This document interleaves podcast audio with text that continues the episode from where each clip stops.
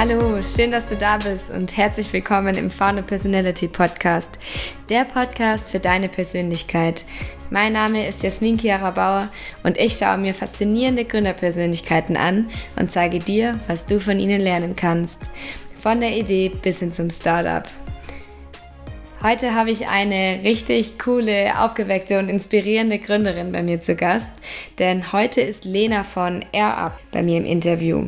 AirUp hat ein System entwickelt, mit welchem die Geruchssinne angeregt werden können und du somit ganz normales Leitungswasser mit bestimmten Geschmackssorten trinken kannst, ohne dass der Geschmack selbst im Wasser ist.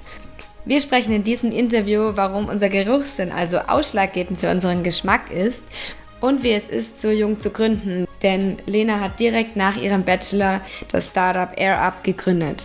Wir sprechen außerdem in diesem Interview darüber, warum es so unglaublich wichtig ist, schwere Entscheidungen auch wirklich bewusst zu treffen. Ich hatte wirklich super viel Spaß in diesem Interview mit Lena und daher wünsche ich dir jetzt unglaublich viel Freude beim Zuhören.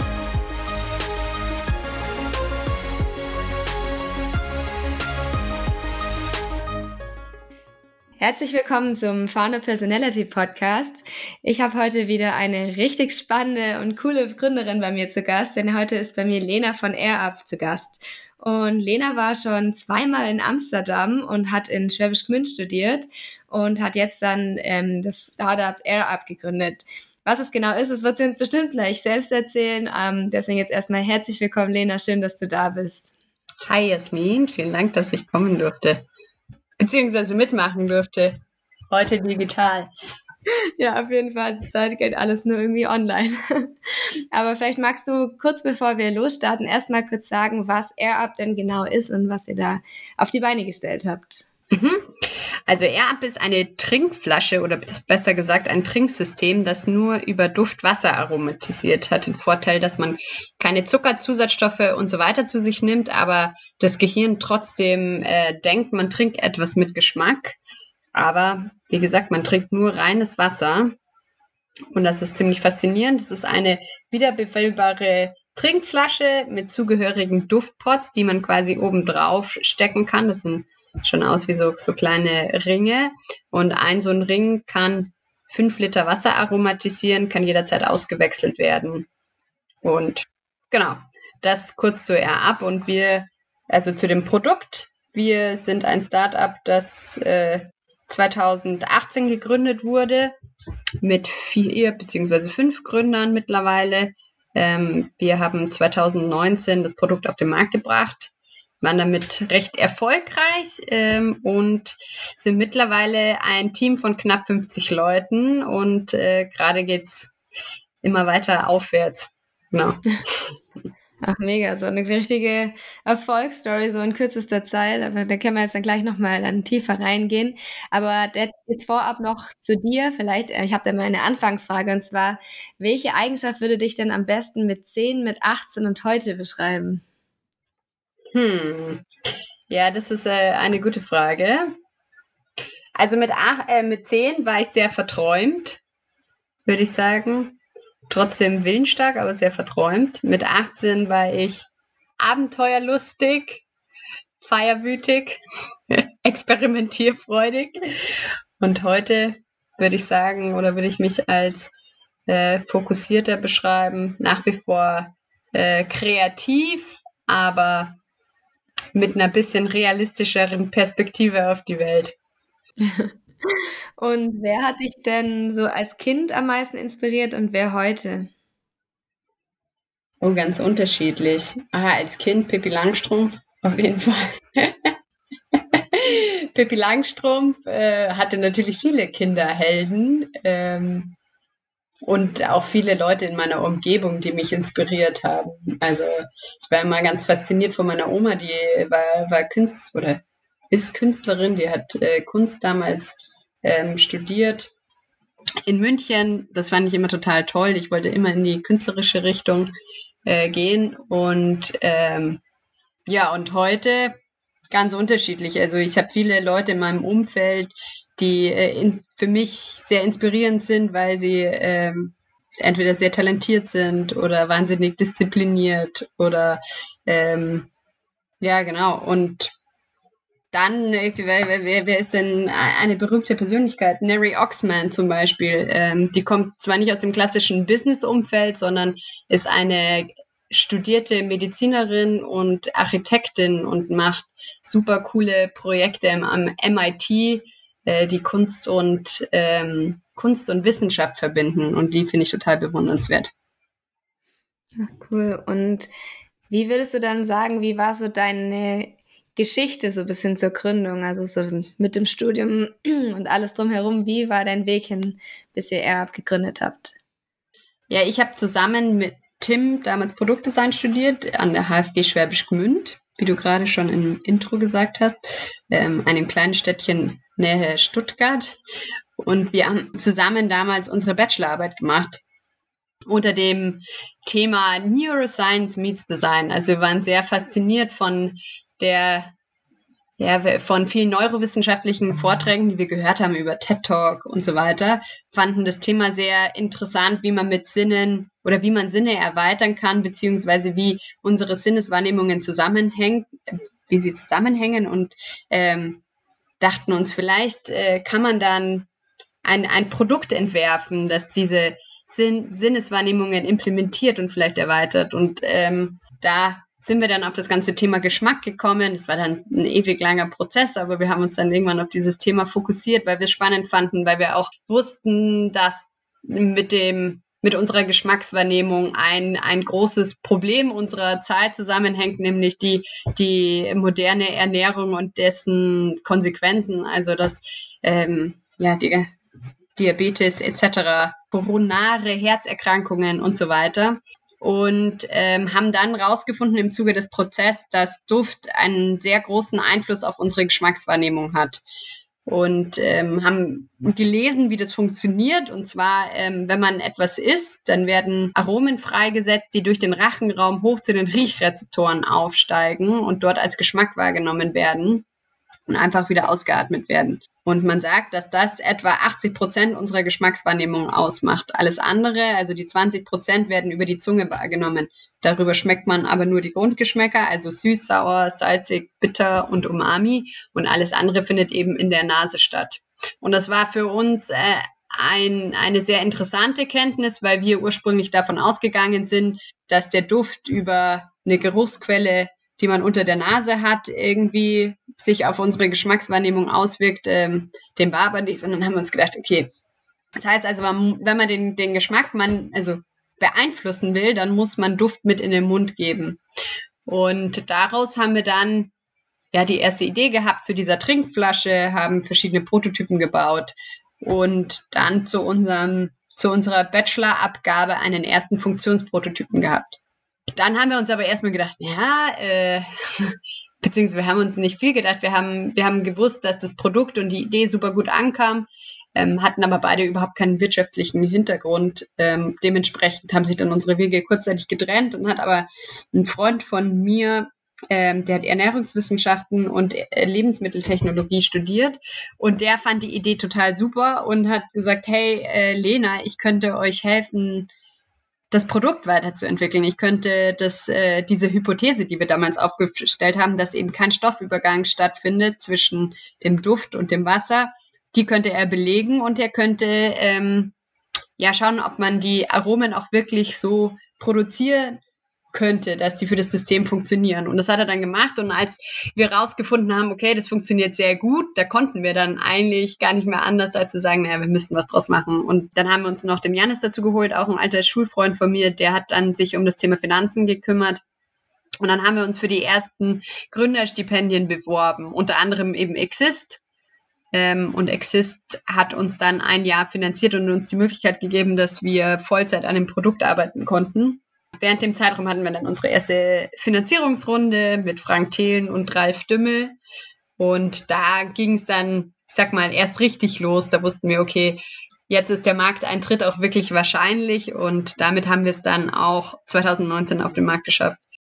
Und vielleicht nimmst du uns jetzt da mal noch mit in den Zeitpunkt, wo ihr gemerkt habt, okay, die Idee, aus der könnte was werden.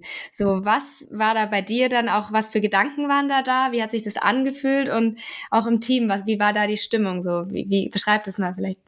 Mhm. Ja, die, die Zeit war ganz interessant, weil wir ja alle gerade frisch aus dem Studium kamen, beziehungsweise noch teils im, also Janis und Fabian waren beide noch im Master. Der Tim ähm, hat gerade wieder neu angefangen zu studieren.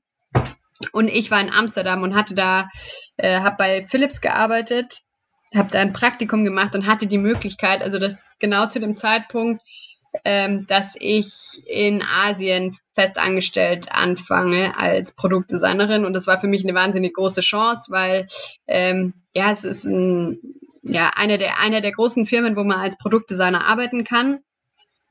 Und ähm, als das dann aufkam, das Thema, ja, okay, äh, wir, wir bewerben uns jetzt für Gründerstipendien, das war eben, als ich in Amsterdam war und als, äh, ja, es war, es war quasi alles zeitgleich und für mich war, war die Frage, okay, gehe ich den sicheren Weg ähm, und äh, nehme diese Festanstellung an oder mache ich was eigenes? Und ich habe während der Zeit bei Philips, aber auch in meinen alten Praktika, hatte ich immer so ein bisschen das Problem, dass ich ähm, ja nicht ganz den Sinn hinter den Produkten verstanden habe, den, die ich da entworfen habe. Also es hat zwar alles total Spaß gemacht, aber da wurde wenig auf Nachhaltigkeit geachtet, da wurde wenig auf ähm, ja, ich, ich fand, da wurde wenig auf die, die wirklichen wichtigen Themen der Zeit geguckt beziehungsweise als Kreativabteilung in so einem großen Unternehmen war man am anderen, am, am, unteren Ende der Kette und konnte nicht wirklich seine Gedanken und Ideen mit einbringen.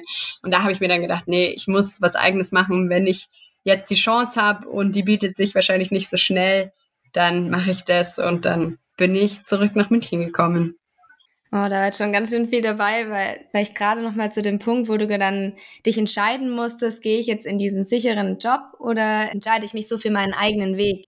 Wie hast du das da für dich auch dann entschieden? Wo du jetzt gesagt hast, ja, okay, ich probiere es jetzt einfach mal aus, aber da über seine eigene Komfortzone oder vielleicht auch über seine eigenen Ängste drüber zu gehen, sich da für seinen Weg dann zu entscheiden.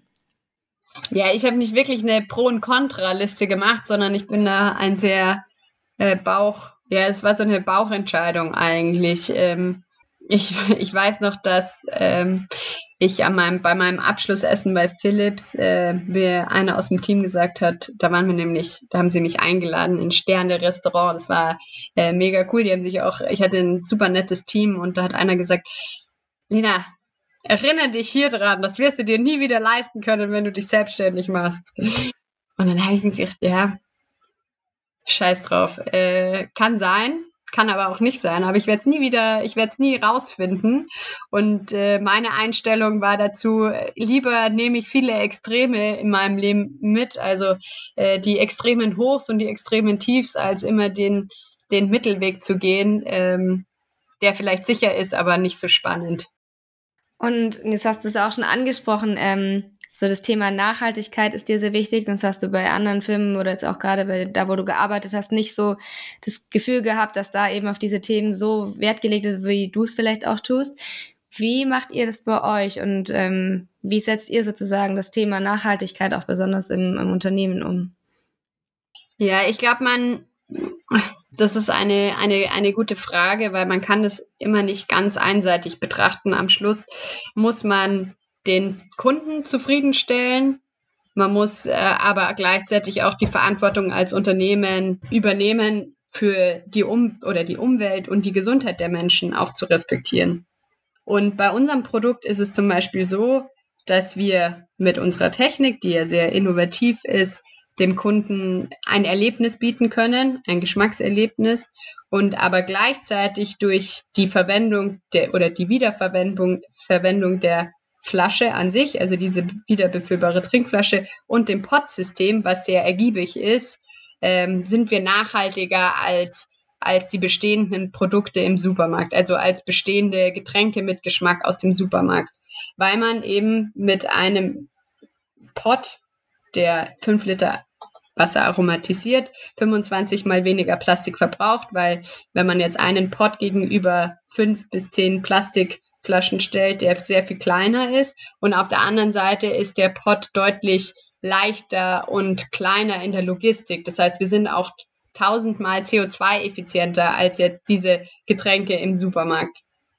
Und damit sind wir nicht die, sind wir nicht nachhaltiger als Leitungswasser, geht auch gar nicht oder genauso nachhaltig wie Leitungswasser, aber wir sind eine gute Kompromisslösung zwischen dem, was es gibt und äh, dem super gesunden, aber langweiligen Leitungswasser.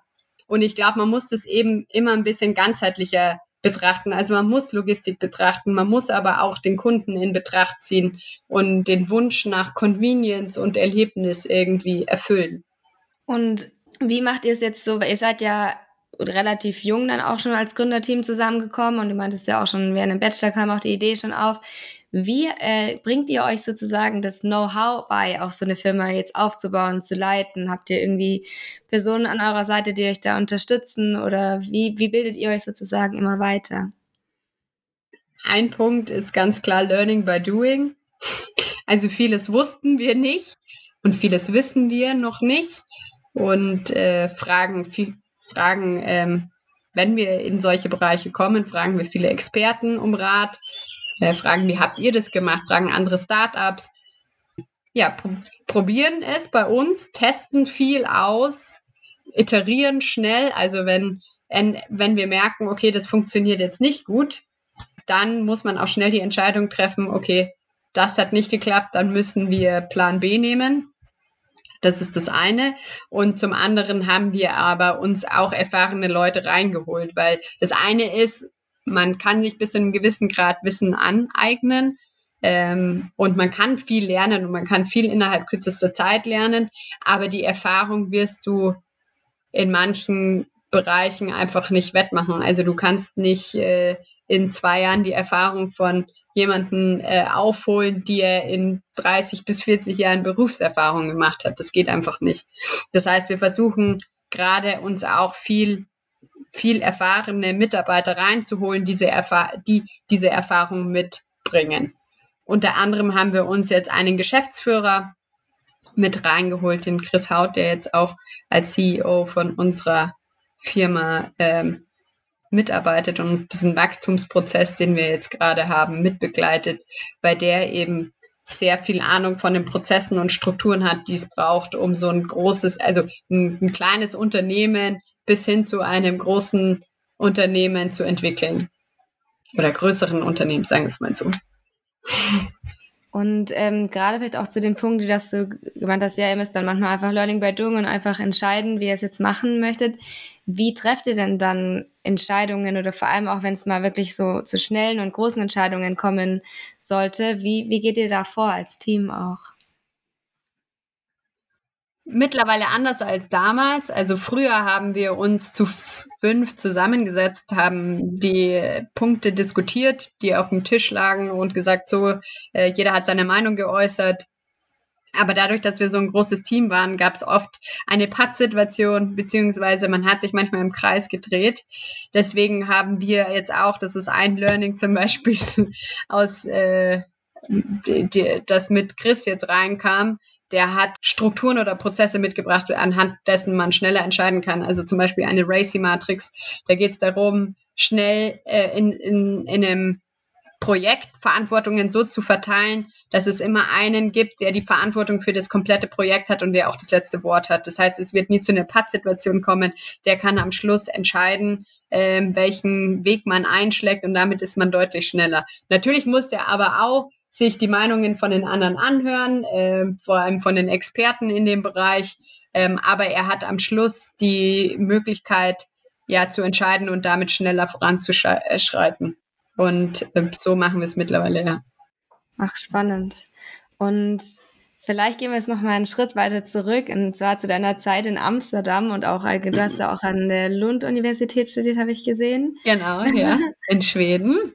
In Schweden, genau. Was hat diese Zeit so mit dir gemacht? Was, weil viele ja oft sagen, so Auslandssemester hat mich komplett verändert oder hat mir eine neue Sichtweise gegeben. Was hat das Auslandssemester mit dir gemacht?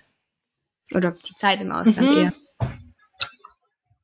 Ja, da muss man das, äh, man muss es vielleicht ein bisschen in Perspektive setzen. Also bei uns war das Auslandssemester das fünfte Semester und kurz davor, nee, oder? Doch, fünfte Semester. Und in dem vierten Semester haben wir immer ein, haben, also macht man in unserem Studiengang ein Praktikum und ich habe das damals in einer Agentur in München gemacht.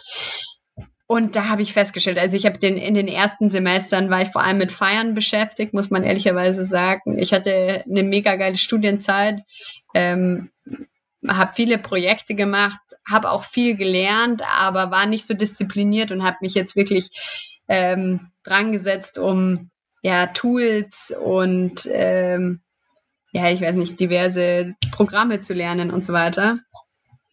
Und in dem Praktikum ist mir das dann stark aufgefallen, dass ich da doch durchaus noch Nachholbedarf habe. Und dann habe ich einen äh, großen Ehrgeiz irgendwie, hat mich der Ehrgeiz gepackt. Und äh, die Universität in Lund habe ich ausgewählt, weil die einen sehr guten Ruf hatte oder nach wie vor hat für Produktdesign und bin dann auch tatsächlich angenommen worden. Und das Semester hat mich äh, hat mir mega gut getan. Ich habe äh, viele spannende Projekte gemacht. Unter anderem hatte ich eine super coole Professorin, die ähm, ja, sehr tough war und ähm, einem viel Einblicke in das spätere Berufsleben geben konnte, weil die lange für Volvo gearbeitet hat, äh, ähm, in einer führenden Position. Und ähm, wir haben ganz viel gezeichnet. Das hat mir mega Bock gemacht. genau. Und äh, dementsprechend war anders als bei anderen, glaube ich, mein Fokus im Auslandssemester gar nicht mal so sehr auf äh, die Freizeit und das Reisen, sondern ich, ich mein Fokus war wirklich auf auf der Ausbildung, wobei natürlich das Feiern und äh, die Leute auch nicht zu, zu kurz gekommen sind. Wir hatten ein super kleines Semester mit 21 Leuten, glaube ich. Das ist halt wie, wie so eine Schulklasse auch gewesen.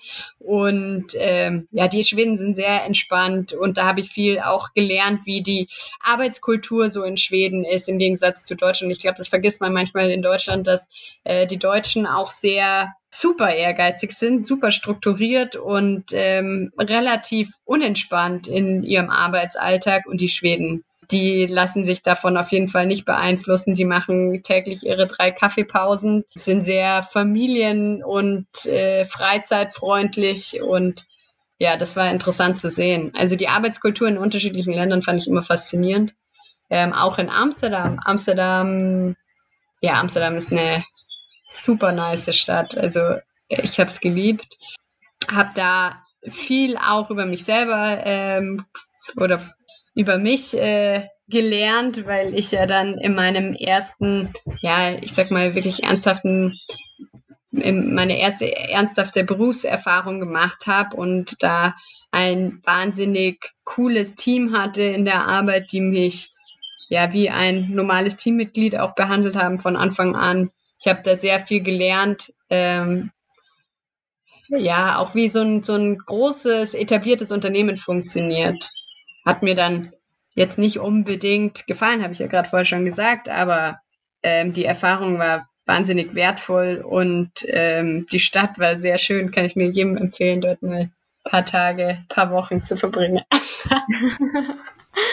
und wie hat denn dann so dein also unabhängig jetzt vielleicht von deinem Arbeitsumfeld, was du schon erzählt hast, aber wie hat so dein Umfeld darauf reagiert, dass du jetzt was eigenes machst, dass du jetzt sagst, okay, ich gründe jetzt direkt nach meinem Studium. Wie waren da so die Reaktionen? Hm, gute Frage. Ich glaube, am Anfang hat man es nicht so ernst genommen. Also am Anfang, ähm, ja, die Leute haben jetzt nicht wirklich reagiert und gesagt, ja, cool, dass du das machst und cool, dass du das ausprobierst. Ähm, ich habe aber auch am Anfang konnte mich da, also habe lange nicht realisiert, wie ernst es schon war. Ich habe immer von einem Projekt gesprochen, nicht von einem Start-up oder von einem Unternehmen, das wir gegründet haben, sondern immer noch, ah ja, ich arbeite nach wie vor an meinem Bachelor-Projekt. Da neigt man dazu dann mal gerne, das so ein bisschen zu kleiner zu machen, als es tatsächlich schon war. Und dementsprechend haben ich glaube, nicht viele das so ernst genommen und erst ähm, dann, als wir die erste Finanzierungsrunde hatten mit äh, Frank Thelen und Ralf Dümme, da waren auf einmal Namen involviert, die andere kannten und gesagt haben, wow, krass, was ihr schon geschafft habt. Oder dann, ja, der Markteintritt, da, ab da an waren die Leute begeistert und gesagt, wow, mega cool, äh, was du machst.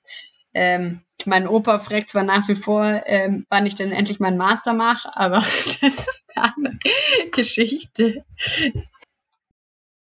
Und da vielleicht gerade dazu, was würdest du da jetzt konkret jemanden raten, der vielleicht gerade auch vor dieser Entscheidung steht, gehe ich jetzt diesen Weg oder sammle ich jetzt doch noch mal erstmal Erfahrung?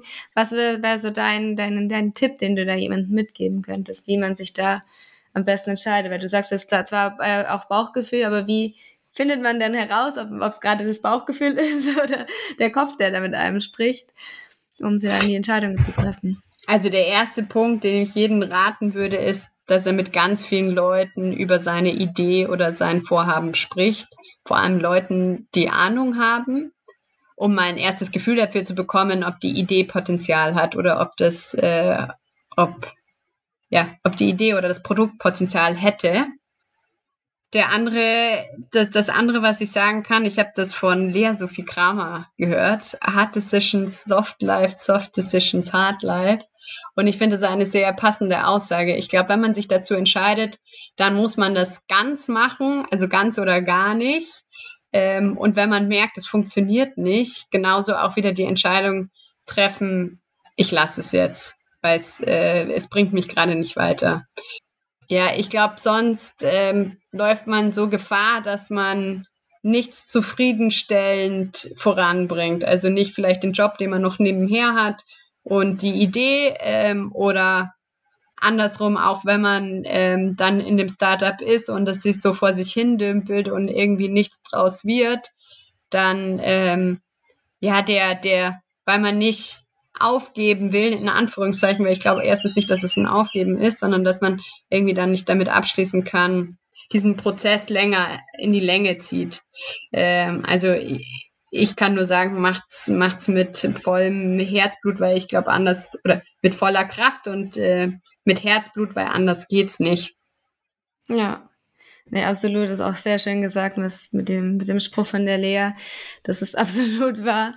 Und da würde ich dich vielleicht noch fragen wollen, ähm, woher nimmst du denn so deine Energie? Also was treibt dich denn so an, da jeden Morgen deinen Vollgas zu geben und da das Projekt voranzutreiben oder inzwischen Startup, sehr erfolgreiches Startup. Aber wo kommt bei dir deine innere Motivation, deine Energie her? Auch gute Frage. Ähm, meine Motivation kommt daher, dass ich das Produkt nach wie vor sehr, also ich total feier und äh, brutal Lust habe, das groß zu machen. Ähm, und das treibt mich an und dementsprechend stecke ich da nach wie vor viel Energie rein ähm, und äh, schlag mir die ein oder andere Nacht um die Ohren, damit es auch groß wird. Und der andere Punkt ist, dass ich gerade so viel lerne wie in meinem ganzen Leben noch nicht. Und das, äh, ja, finde ich super. Ähm, und das ist auch eine, eine der großen Chancen auf jeden Fall in einem Startup, wenn man in einem Startup anfängt. Du, ähm, es ist zwar nicht immer gemütlich und leicht, aber man hat die Chance, in so vielen Bereichen zu lernen, in, mit, in Bereichen, mit denen du, glaube ich, nie in Berührung gekommen wärst davor. Also wenn ich jetzt klassisch Industriedesignerin gewesen wäre, dann hätte ich nicht äh, mich mit dem ganzen Marketing beschäftigen müssen oder hätte nie die Gelegenheit gehabt, äh, eine Marke auch ähm, von, von der Pike auf aufzubauen oder äh, mich mit äh, Finanzthemen auseinanderzusetzen. Ja, also man lernt wahnsinnig viel. Ja. Vielleicht möchtest du da vielleicht auch mal dein größtes Learning so aus der Zeit jetzt mit Air Up mit uns teilen, was du da am meisten gelernt hast. mein größtes Learning.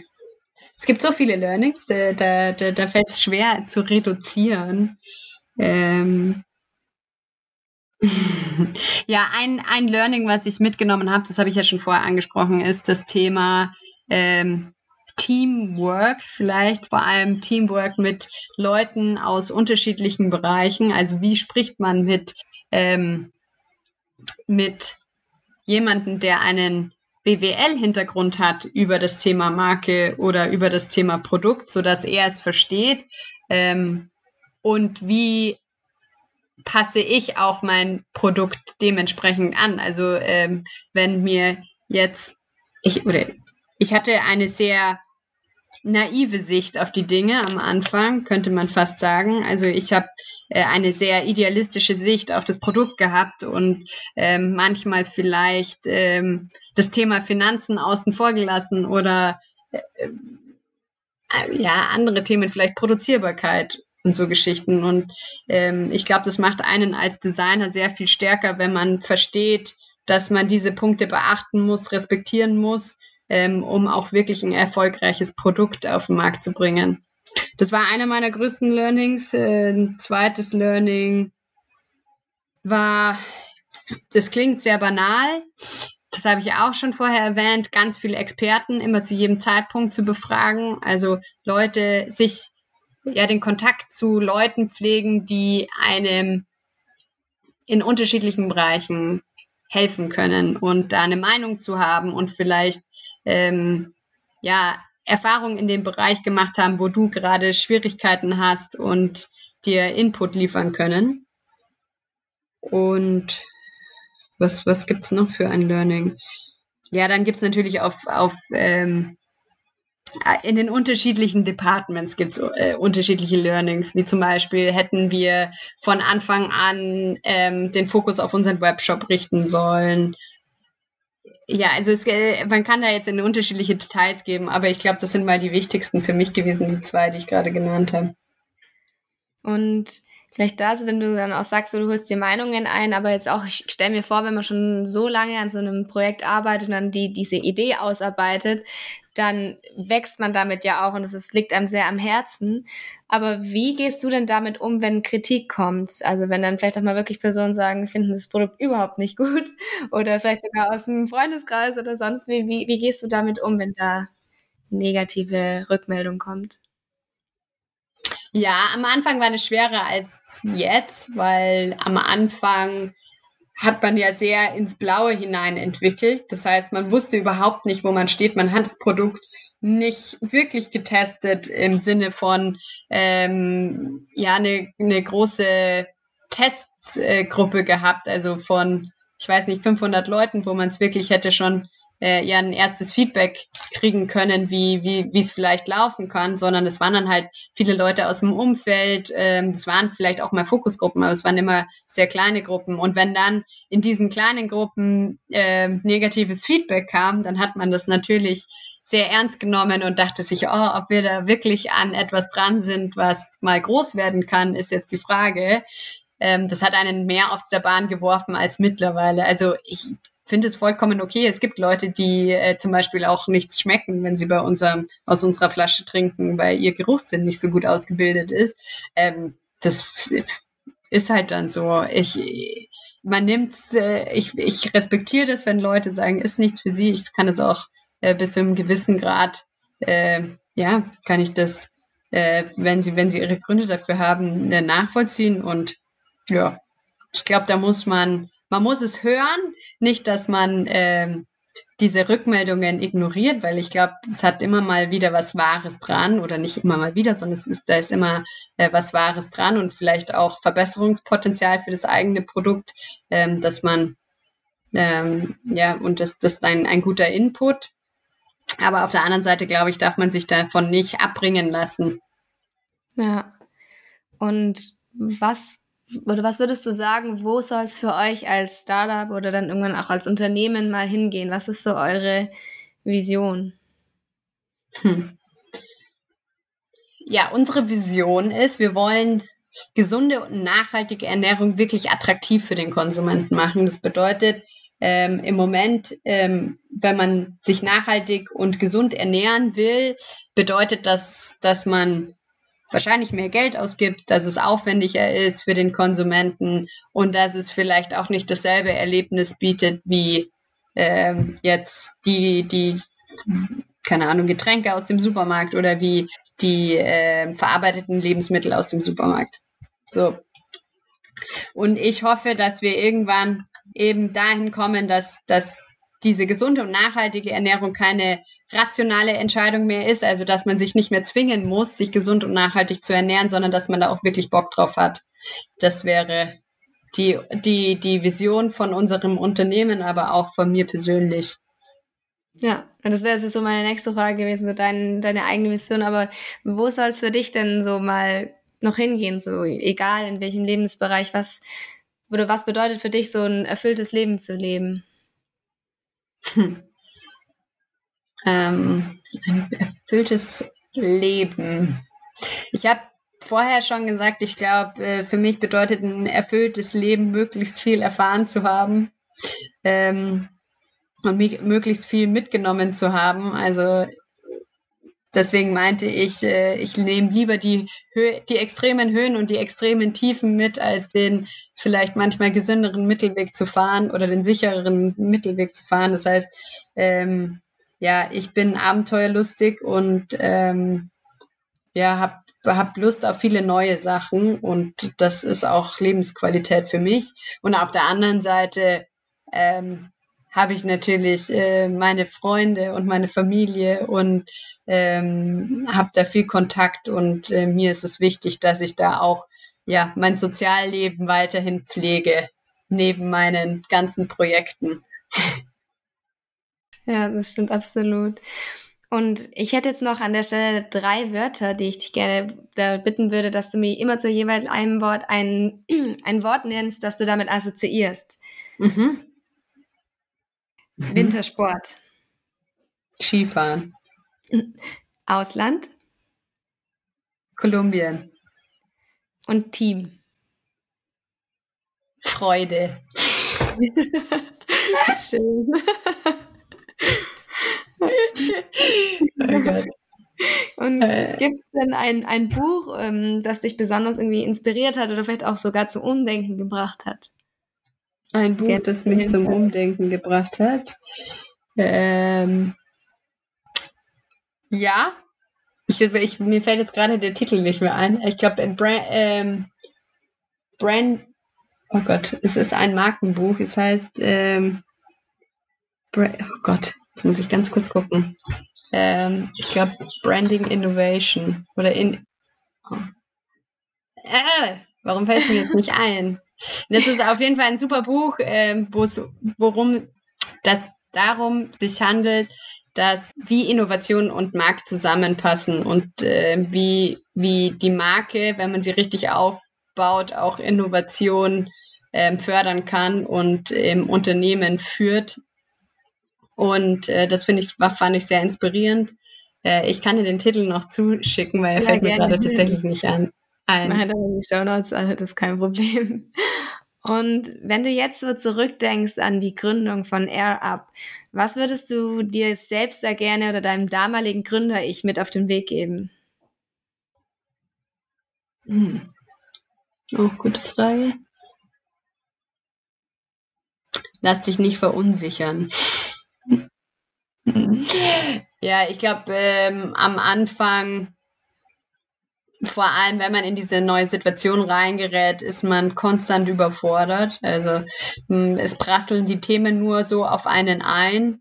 Ähm, alles Themen, von denen man noch nie was gehört hat und da lässt man sich schnell verunsichern und ähm, ja, verfällt schneller in den Panikmodus. Und ich denke, oh Gott, ich kann das alles noch nicht und ähm, wie soll das alles jemals ähm, zum, zum Markteintritt führen und so weiter. Und ich glaube, da, da, da im Nachhinein hätte ich viel entspannter sein können. Klar muss man viel arbeiten und man muss nach, also ähm, ich, ich musste viel lernen, aber das hätte mich nicht so ja, verunsichern, verunsichern müssen. Ja. Und vielleicht im Gegenzug dazu, was würdest du, wenn du jetzt auf dein 100-jähriges Ich triffst, was würdest du gerne von dir hören, was du bis dahin ähm, erreicht hast oder was andere durch dich gelernt haben? Also wenn ich 100 bin, ja. was würde ich dem jetzigen Ich sagen? Genau, was würdest du dann gerne von dir hören, also von deinem 100-jährigen Ich, was andere durch dich gelernt haben? Coole Sau bist du. Nein, schon. äh, ähm, was würde ich gerne hören?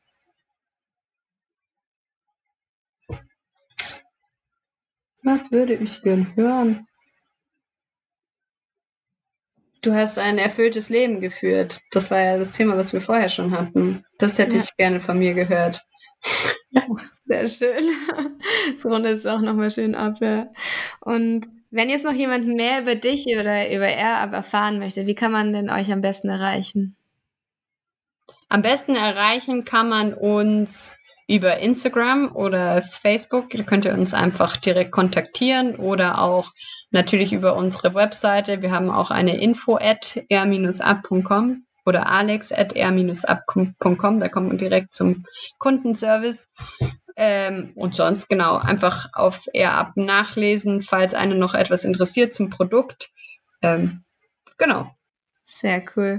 Und dann sage ich an der Stelle vielen, vielen Dank für das tolle Interview. Es hat sehr viel Spaß gemacht mit dir. Und ich werde alle Infos natürlich in die Show Notes machen und deswegen erstmal vielen Dank. Ja, tausend Dank dir, dass ich mitmachen durfte.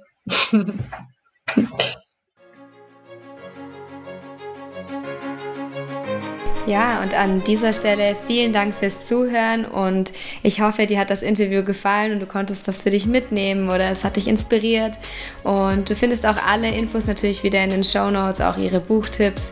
Und wenn du möchtest, gib mir super gerne Feedback zur Folge oder auch allgemein Feedback zum Podcast. Vielleicht auch, wen ich interviewen soll, wer für dich eine wirklich spannende und interessante Persönlichkeit hier im Podcast wäre. Und es wird auch sehr bald eine kleine Veränderung in diesem Podcast geben, aber die Infos folgen noch. Also folg mir dazu gerne auf Instagram unter Bauer und dann wirst du alle Informationen und Veränderungen zum Podcast mitbekommen. Jetzt wünsche ich dir erstmal wieder einen wunderschönen Tag und wir hören uns das nächste Mal wieder im Founder Personality Podcast Evolve, Create, Establish. Deine Jasmin.